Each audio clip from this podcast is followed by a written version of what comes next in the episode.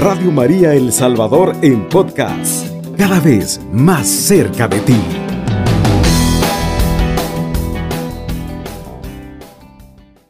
Solamente para que recordemos, los dogmas marianos son cuatro. María, Madre de Dios, la virginidad perpetua de María, la Inmaculada Concepción y la Asunción de María. Este es el último que ha sido declarado. Y oiga, atención, declarado. La iglesia no se inventa los dogmas, solamente los declara, pues son verdades de fe que se encuentran o en la escritura o se encuentran también o vienen como tradición de la iglesia. Ya vamos a ver, ¿verdad?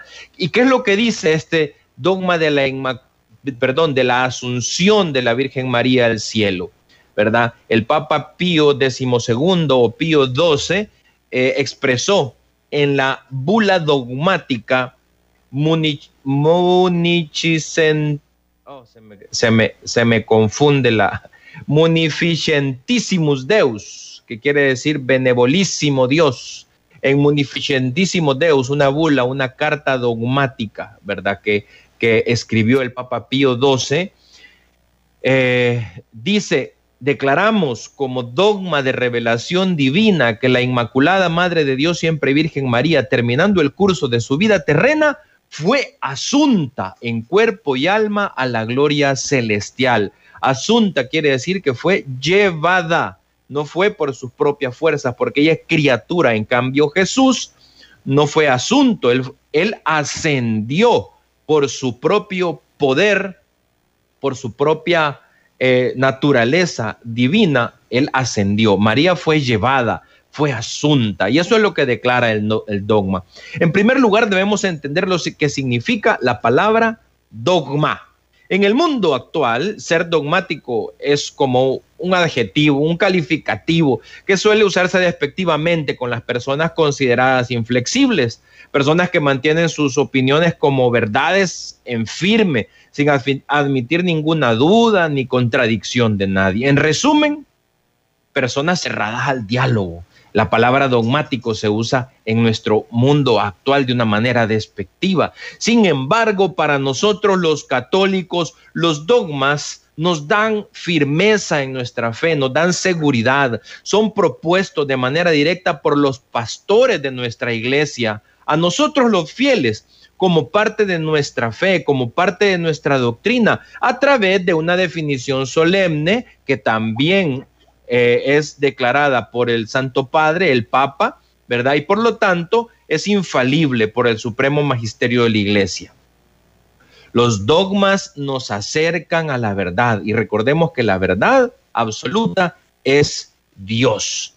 De los dogmas conservados en la iglesia, escribía San Basilio, uno están expresamente así eh, explícitos en la escritura, en las escrituras. Y en, los dogmas marianos, en el que se basa todo, es en el primero que mencionábamos, María, Madre de Dios. De ahí dependen todas las, todos los otros dogmas marianos, ¿verdad? Que eso se encuentra en la Sagrada Escritura. De hecho, en la, en, la lectura del Evangelio de la fiesta de la Asunción, la, eh, Santa Isabel llama a María Madre de mi Señor, la Madre del Señor, es decir, según el lenguaje bíblico, la Madre de Dios. Y de ahí se desprenden los demás dogmas marianos. Es decir, el dogma de la, de la asunción en cuerpo y alma de la Virgen María se encuentra implícito en la Sagrada Escritura cuando en esta parte del Evangelio, que estamos hablando del Evangelio de San Lucas, versículos del 1, perdón, capítulo 1 de San Lucas, versículos del 39 al 56, ahí es donde encontramos estas palabras donde la escritura declara a María la madre del Señor. Esto es en la escritura, ¿verdad? Ahora, este dogma obviamente está íntimamente relacionado con el dogma de la Inmaculada Concepción de María, pues quien no tuvo pecado, obviamente no puede experimentar la consecuencia del pecado, que es la muerte. La muerte, e, el último enemigo vencido por Jesucristo, el Hijo de María. Del mismo modo que la Inmaculada Concepción, la Asunción de María había sido proclamada por la cristiandad, por los cristianos, las comunidades cristianas desde los inicios de la iglesia. Ya desde el siglo II encontramos escritos y leyendas apócrifas, apócrifo es que no se considera palabra inspirada por Dios, pero que nos revelan que desde muy temprano los primeros cristianos han tenido claro que la excelsa Madre de Dios no sufrió la corrupción de la muerte, no sufrió la corrupción de la muerte. Más adelante en el siglo III va a ser San Hipólito y luego San Gregorio Niceno en la primera mitad del siglo IV ellos son los primeros que dan indicio de declarar teológicamente la asunción de María Santísima, relacionándola directamente con la virginidad perpetua de María. Es decir, cuando su santidad Pío XII, a través de la bula dogmática Munichis, ah, otra vez me, otra vez me, trabé, Munificentissimos Deus, declaró, cuando él, cuando Pío XII declaró en firme, esta bula, pues solamente lo que hizo fue declarar en firme una creencia milenaria de los cristianos, que María Santísima siguió el mismo destino que su hijo. Ya y terminada su vida terrenal, fue llevada en cuerpo y alma al cielo. Queridos hermanos, ¿qué es lo que, qué es lo que acabamos, qué es lo que acabamos de, escuchar? Pues lo que acabamos de escuchar es eh, la historia de cómo tanto en la escritura como en la tradición de la iglesia encontramos, eh, encontramos anclado este dogma de la asunción de María Santísima en cuerpo y alma al cielo, a la gloria celestial, como lo dice la, eh, la bula dogmática, voy a decir el nombre otra vez, Munificentissimus Deus. Y fíjese que bien interesante porque esta, esta bula la he tenido que, buscar y se encuentra en, y, se, se, encontró, más bien dicho, se encontró eh, en, español, ¿verdad? Un par de meses después, ¿verdad? De su, de su, de su emisión, ¿verdad?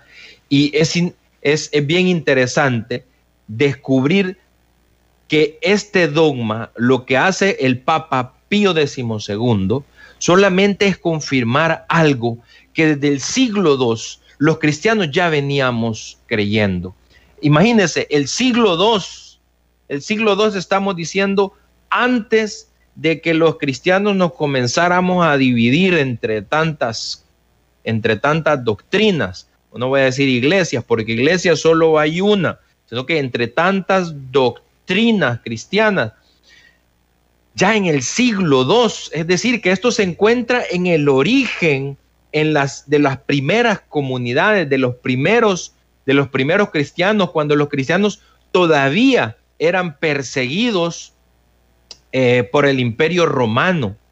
Este, este dogma, el de la Inmaculada Concepción y la Asunción de la Virgen, ya se encontraban dentro de la creencia, dentro de la, dentro de la fe, dentro de las, dentro de las, dentro de los presupuestos, ¿verdad?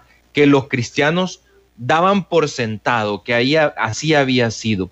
Algunas cosas que también es interesante saber, porque ahorita estamos hablando solamente de la parte de lo, de lo dogmático, digámoslo así. Algunas cosas interesantes saber que hay, personas que se preguntan, bueno, ¿y María murió o no murió? Bueno, de hecho, en las iglesias orientales, allá en, eh, en la, es decir, la iglesia ortodoxa griega, la iglesia ortodoxa rusa, eh, la iglesia ortodoxa eh, copta, es decir, las iglesias orientales de Egipto, etcétera, donde, donde hay iglesias que tienen sus, hunden sus raíces en los principios del cristianismo, en los, eh, eh, en los eh, patriarcas del inicio, de los inicios del cristianismo, también celebran esta fiesta de la, de la Asunción de la Virgen Santísima, como también celebran la Inmaculada Concepción. Pero en las iglesias orientales a esta fiesta le llaman la fiesta de la dormición de la Virgen. Sin embargo, esto implicaría de que María no murió. A ver, ¿y cómo es posible, dicen los teólogos, hoy en nuestros teólogos eh, católicos, obviamente, cómo es posible, dicen los teólogos, que Jesús sí murió y María no murió? Entonces la madre no puede ser superior al hijo, sobre todo porque el hijo es hijo de Dios.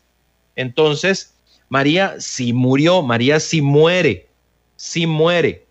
Pero este tema de la dormición de la Virgen es porque precisamente hay como cierta, ciertas sutilezas, ¿verdad? En esto. Sin embargo, María sí muere y como lo dice la, la bula, eh, Deus, lo voy a decir varias veces, como lo dice la bula declarada por eh, Pío XII, transcurrido, terminado el curso de la vida terrenal de nuestra Madre Santísima, terminada su misión, acuérdese que, acuérdese que María Santísima, eh, después de, de haber cumplido con su misión como madre de Jesús, como madre de Dios, como madre de Jesucristo, se quedó también como madre de la primera comunidad, se quedó orando con la primera comunidad, se quedó pidiendo el Espíritu Santo. Y cuando ella ya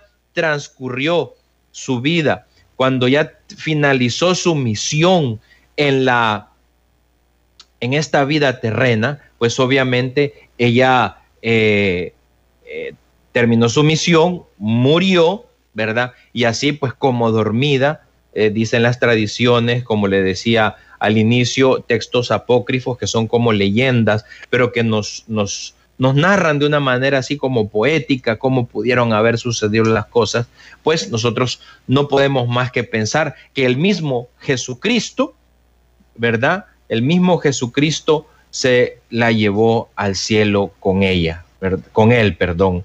Entonces, eso no lo dice, como repito, eso no lo dice la, la escritura, sino que está implícito en la escritura, pero la iglesia lo cree firmemente y lo cree desde el siglo II del cristianismo. Queridos hermanos, estamos en su programa Espejo de Dios con su hermano Gerardo Guzmán. Usted sintoniza la franja mariana.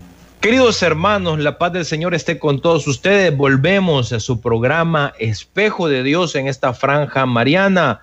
Les a su hermano Gerardo Guzmán transmitiendo eh, desde el Instituto Emiliani. Agradecemos al Instituto Emiliani porque nos presta sus instalaciones y sus recursos para poder compartir con ustedes el tema que estamos reflexionando el día de hoy, que es la fiesta que vamos a vivir como Iglesia Universal el próximo 15 de agosto, la Inmaculada, perdón, la, la Asunción de la Virgen Santísima en cuerpo y alma al cielo. Un dato particular es que ese día también es el cumpleaños de nuestro santo, San Óscar Arnulfo Romero. Es el día del nacimiento de San Óscar Romero. Día bien importante, día, bien interesante. Y mire qué interesante porque también eh, el dogma de la asunción en cuerpo y alma al cielo, ¿verdad?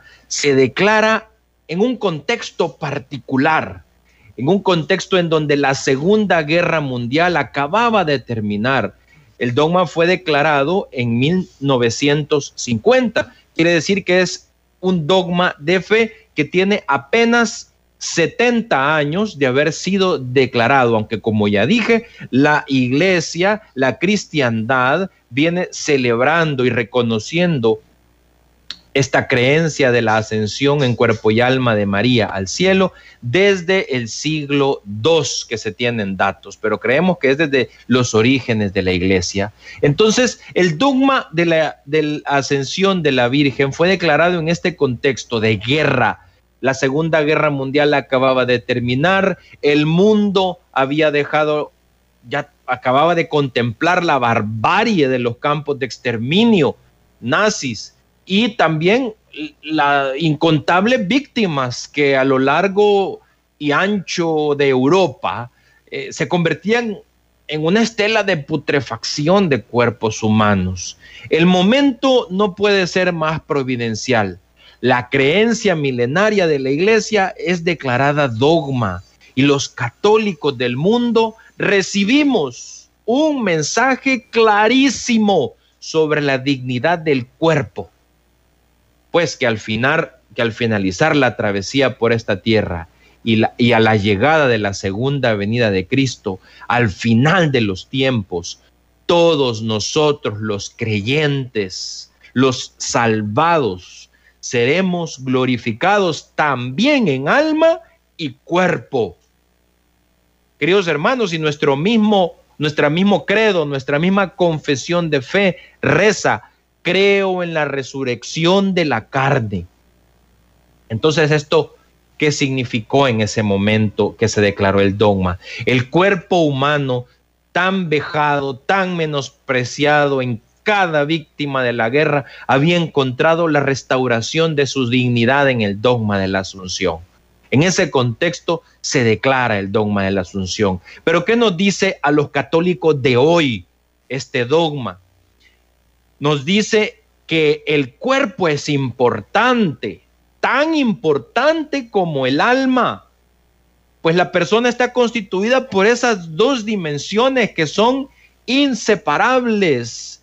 La, la, dimensión física, visible, y la dimensión espiritual, invisible. Estos son, fíjense, cuando uno se lo explica a, a los niños, ¿verdad? Por, por las clases de religión, eh, uno se lo explica, yo lo que hago es mostrarles una hoja de papel, porque así como los dos lados en una sola hoja de papel, nadie puede romper una hoja de papel solo al reverso o solo la parte de enfrente. Usted rompe la hoja de papel y, y no puede solo romper un lado se rompen los dos lados. son, los dos lados de una hoja de papel son indisolubles. ¿Sí? Del mismo modo, son dos realidades indisolubles, el alma y el cuerpo. Unidas, el alma y el cuerpo conforman a la persona humana. Ambas, e, esas dos dimensiones son realmente una sola, que, que tienen un nombre, la persona. Fíjese bien, mi querido hermano, siglos y siglos que hemos tenido dentro de, dentro de la cristiandad, siglos de visiones despreciativas del cuerpo que estuvieron presentes en la iglesia desde que se fortaleció la teología con la filosofía griega, porque sí, se usó la filosofía griega para fortalecer la teología y todavía hoy se usa. Y estas enseñanzas consideraron al cuerpo como un caballo que hay que domar, hay que castigar. Cuando en la misma escritura San Pablo nos recuerda que nuestro cuerpo es templo del Espíritu Santo. Y por lo tanto hay que cuidarlo y respetarlo en su entera dignidad como parte del cuerpo de Cristo, que somos todos por el bautismo, somos cuerpo de Cristo. Esto lo encontramos en la primera de Corintios 6:19. Imagínense, San Pablo nos lo dice, nuestro cuerpo tiene dignidad porque somos parte del cuerpo de Cristo. Todavía, mis queridos hermanos, en nuestras comunidades parroquiales, en las oraciones que hacemos, en las oraciones que hacemos, en las decisiones que tomamos, a veces dejamos entrever que el cuerpo es menos importante que el alma. Incluso yo he llegado a escuchar a hermanos decir que Jesús era hijo de María, pero sobre todo hijo de Dios. Es decir, como que como que hubiera cierta manera despectiva, ¿verdad? De hablar allí, ¿verdad? Como que hubiera una, un menosprecio a la encarnación. Miren, hermanos, con esta fiesta de la asunción de María en cuerpo y alma al cielo, al declarar este dogma, la iglesia a través de su magisterio nos está diciendo que igual de importante es el cuerpo como el alma, lo visible como lo invisible. Y si aún así a veces nos cuesta entender lo sagrado, lo sagrado que es el cuerpo, pues veamos, el mismo Cristo se encarnó en el cuerpo de María, santificando el seno que lo acogió en el desarrollo de su naturaleza humana y santificando a toda la naturaleza humana, siendo al mismo tiempo verdadero Dios y verdadera hombre. A esta valoración también se suman otras visiones del mundo actual que consideran al cuerpo como un cascarón, como una botella reciclable. Me refiero aquí a las, a las, filosofías orientales que sostienen la reencarnación, la transmigración de las almas, que está muy de moda y que queda muy bien para, queda muy bien para, para, para, para las películas, ¿verdad? Queda muy bien para las, para las series que, que, vemos por la, por la televisión, ¿verdad? Pero no forma parte de la fe cristiana la creencia en la transmigración o en la eh, reencarnación. Queridos hermanos, estamos en su programa Espejo de Dios y vamos a regresar después de la pausa musical, a escuchar sus comentarios y a profundizar también un poco más lo que nos dice el, el, catecismo de la Iglesia Católica y las consecuencias de cómo podemos aplicar esta teología del cuerpo que nos transmite eh, la Iglesia y que nos enseña María al ascender en cuerpo y alma al cielo. Volvemos después de esta pausa. Usted sintoniza la franja mariana. Llámanos al teléfono en cabina 2132 1222. Nuestro conductor espera tus comentarios y preguntas. Comunícate con nosotros enviando tu mensaje de texto o tu nota de voz a nuestro número en WhatsApp 7850 88 20. Queridos hermanos y hermanas, comuníquese con nosotros. Estamos en su programa Espejo de Dios. Le saluda su hermano Gerardo Guzmán, transmitiendo desde las instalaciones del Instituto Emiliani, a quienes agradecemos su apoyo para poder realizar esta transmisión. Estamos reflexionando el día de hoy sobre la asunción de María Santísima en cuerpo y alma al cielo. Y estábamos hablando de que el cuerpo es valorado en, en las escrituras, valorado en la tradición de la iglesia y que no coincide con esta, con la fe de nuestra iglesia, el tema, por ejemplo, de la reencarnación. Desde el punto de vista cristiano, Dios en un acto similar al del Génesis cree el alma de cada persona en el momento en que un óvulo y un espermatozoide se unen. ¿Algún agnóstico o algún ateo? ¿Tenemos una llamada, hermanos? Aló, buenos días. Buenos días, hermana. Le saluda Gerardo Guzmán, con quien tengo el gusto. Este, le hablo de aquí de Guaymango, departamento de Huachapán. Guaymango, hermanita, coméntenos. Le habla María Teresa Guardado Ábrego. Mucho gusto, hermanita María Teresa. Gracias, hermano. Para mí ha sido el gusto de oír Radio María Radio María uno lo consuela, le da fuerzas, da Para poder seguir adelante. Gracias, hermanita. A, mi madre. Nuestra madrecita. se fue en cuerpo y alma, ¿verdad? Porque Así es nuestra es. fe. Así es. Nuestra fe no sabemos que ella está allá con mi Jesús Así es. Y, primero Dios, nosotros también así vamos a estar con Él. Así, es. ¿Y sabe qué nos enseña esta, este, este dogma de la Asunción de la Virgen? Que tenemos que cuidar nuestro cuerpo. Por eso, mi hermano, mi hermana, que usted que me está escuchando, hay que cuidarse, hay que ir a, la, hay que ir a, las, a las citas que nos dejan en, en la clínica, hay que acatar las recomendaciones del médico, hay que cuidarse, hay que hacerse los exámenes, todo eso. Es, sí, hermano, es el templo del Espíritu Santo, ¿no cree mi hermana? Amén, gloria a Dios. Así es. Yo sé que mi cuerpo no es mío, es del Señor.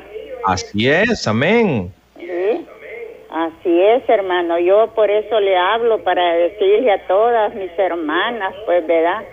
No solo en el sexo, hermano, no solo en todo, pues, ¿verdad? En todo. En todo. Hay que cuidarse. Sí, hay que cuidarse, sí. Porque es, como usted dice, hermana, este cuerpo nos lo ha prestado el Señor para que nos salvemos. Es un, es un instrumento de salvación nuestro cuerpo. Amén, hermano. Así es, sí. Así es. Gracias, hermana María Teresa, por su llamada y, le, le, agradecemos pues estar siempre pendiente de Radio María, allá desde Guaymango. Qué hermosa su llamada. Gracias, hermana María Teresita. ¿Algo más que nos quisiera comentar? Ah, parece que ya colgó. Entonces decíamos, hermanos, hay personas que piensan, bueno, ¿Y dónde van a caber los miles de millones de almas y cuerpos que Dios ha creado desde el inicio de la humanidad cuando Cristo venga por segunda vez? Y fíjese que esta forma de pensar es un error, por nuestro cuerpo glorificado va a ser como el cuerpo de Cristo resucitado, con capacidades físicas, pero ya no dependiendo ni del tiempo ni del espacio. Es un cuerpo glorificado, ¿verdad? y, también la salvación, el paraíso, el final de los tiempos. No estamos hablando de un lugar físico, geográfico, estamos hablando de un estado espiritual. Para profundizar en estos temas, mis queridos hermanos y hermanas, yo les invito a leer con detenimiento en el Catecismo de la Iglesia Católica. Anote lápiz y papel. En el Catecismo de la Iglesia Católica puede encontrar la enseñanza de la Iglesia sobre estos temas. En los numerales del 963 al 970. No, anote, del Catecismo de la Iglesia Católica, numeral 963 a 970. Y en los numerales del 992 al 1004. 992 al 1004. Entonces, ahí encontramos la enseñanza de la iglesia sobre estas sobre, sobre estos temas que estamos tratando. Por eso, queridos hermanas y hermanas, hermanas y hermanos, promovamos la enseñanza de una correcta teología del cuerpo, el respeto al cuerpo. No expongamos a nuestros niños y a nuestras niñas a espectáculos que no pueden comprender. No nos expongamos nosotros mismos a videos, películas, series, libros, redes sociales donde se menosprecia y se trata el cuerpo humano sin respeto. Si respetamos los edificios que llamamos iglesias, ¿cómo no vamos a respetar este templo que por el bautismo ha sido hecho morada del Espíritu Santo? ¿Acaso no le debemos el mayor respeto y cuidado a este vehículo que nos sirve para alcanzar la salvación, a través del cual podemos hacer tantas obras buenas, como decíamos con la hermana María Teresa de, de Guaymango? Por eso vuelvo al tema, cuidemos a nuestros niños y niñas, protejamos esta etapa tan bonita que se llama niñez. Es triste ver cómo visten a las niñas de una manera eh, que pierden la inocencia, ¿verdad? Y, los dejamos ver imágenes, videos, películas cargados de erotismo y los vestimos a las niñas a veces como que fueran adultas, ¿verdad? Pero quizás ni las adultas se vestirían así. En nuestra cultura, queridos hermanos, el cuerpo femenino ha sido durante mucho, durante mucho tiempo maltratado, despreciado. María, en cambio, exaltada en su asunción, revoluciona esta idea. Nuestro cuerpo, por muy enfermo que esté, por muy mal que esté, por muy despreciado que haya sido a través de la historia, nuestro cuerpo está llamado a la transfiguración en el reino de Dios como María.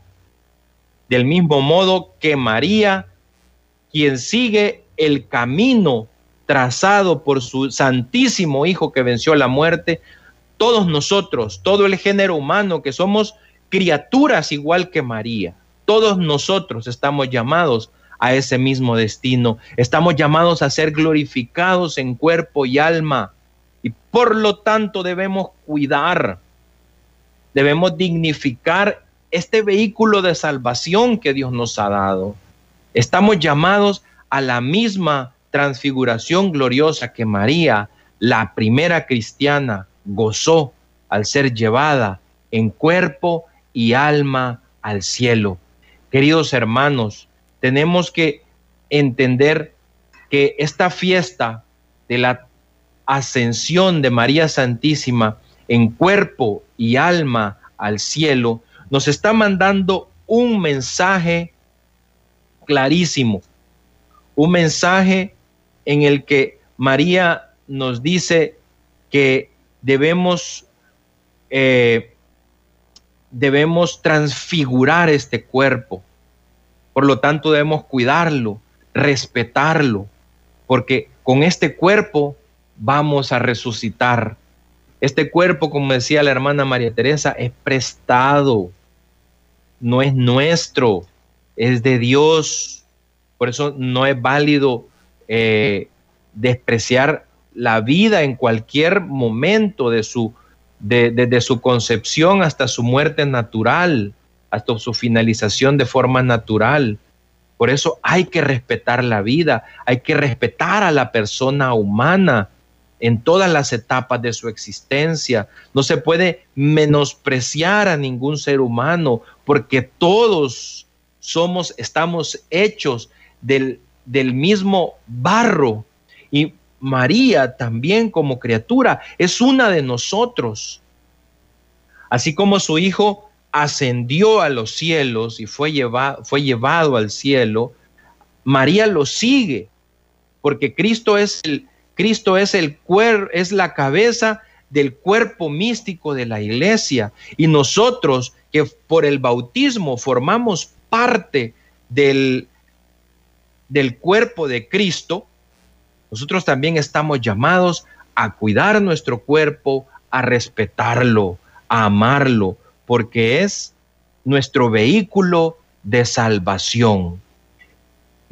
Vivamos intensamente entonces, hermanos, este próximo domingo, la fiesta de la ascensión de María Santísima en cuerpo y alma al cielo Celebremos también el cumpleaños de San Oscar Romero, que es ese mismo día, y recordemos que Dios ha dignificado este cuerpo en el cual vivimos y que es nuestra herramienta, es nuestro instrumento de salvación y para que hagamos obras buenas, para que hagamos, para que manifestemos la caridad a los demás. Queridos hermanos, este ha sido, esta ha sido su franja mariana, su programa espejo de Dios. Nos vamos a encontrar. Le saluda su hermano Gerardo Guzmán, transmitiendo del Instituto Emiliani, a quienes agradecemos mucho por, por, por habernos prestado su equipo, habernos prestado los recursos, y nos vamos a volver a encontrar en este su programa Espejo de Dios el próximo 25 de agosto con un nuevo tema mariano. Queridos hermanos, Dios los bendiga a todos, que María les dé su ejemplo y que nos acompañe siempre. Alabado sea Jesucristo. Con María por siempre sea alabado. Radio María El Salvador, 107.3 FM, 24 horas.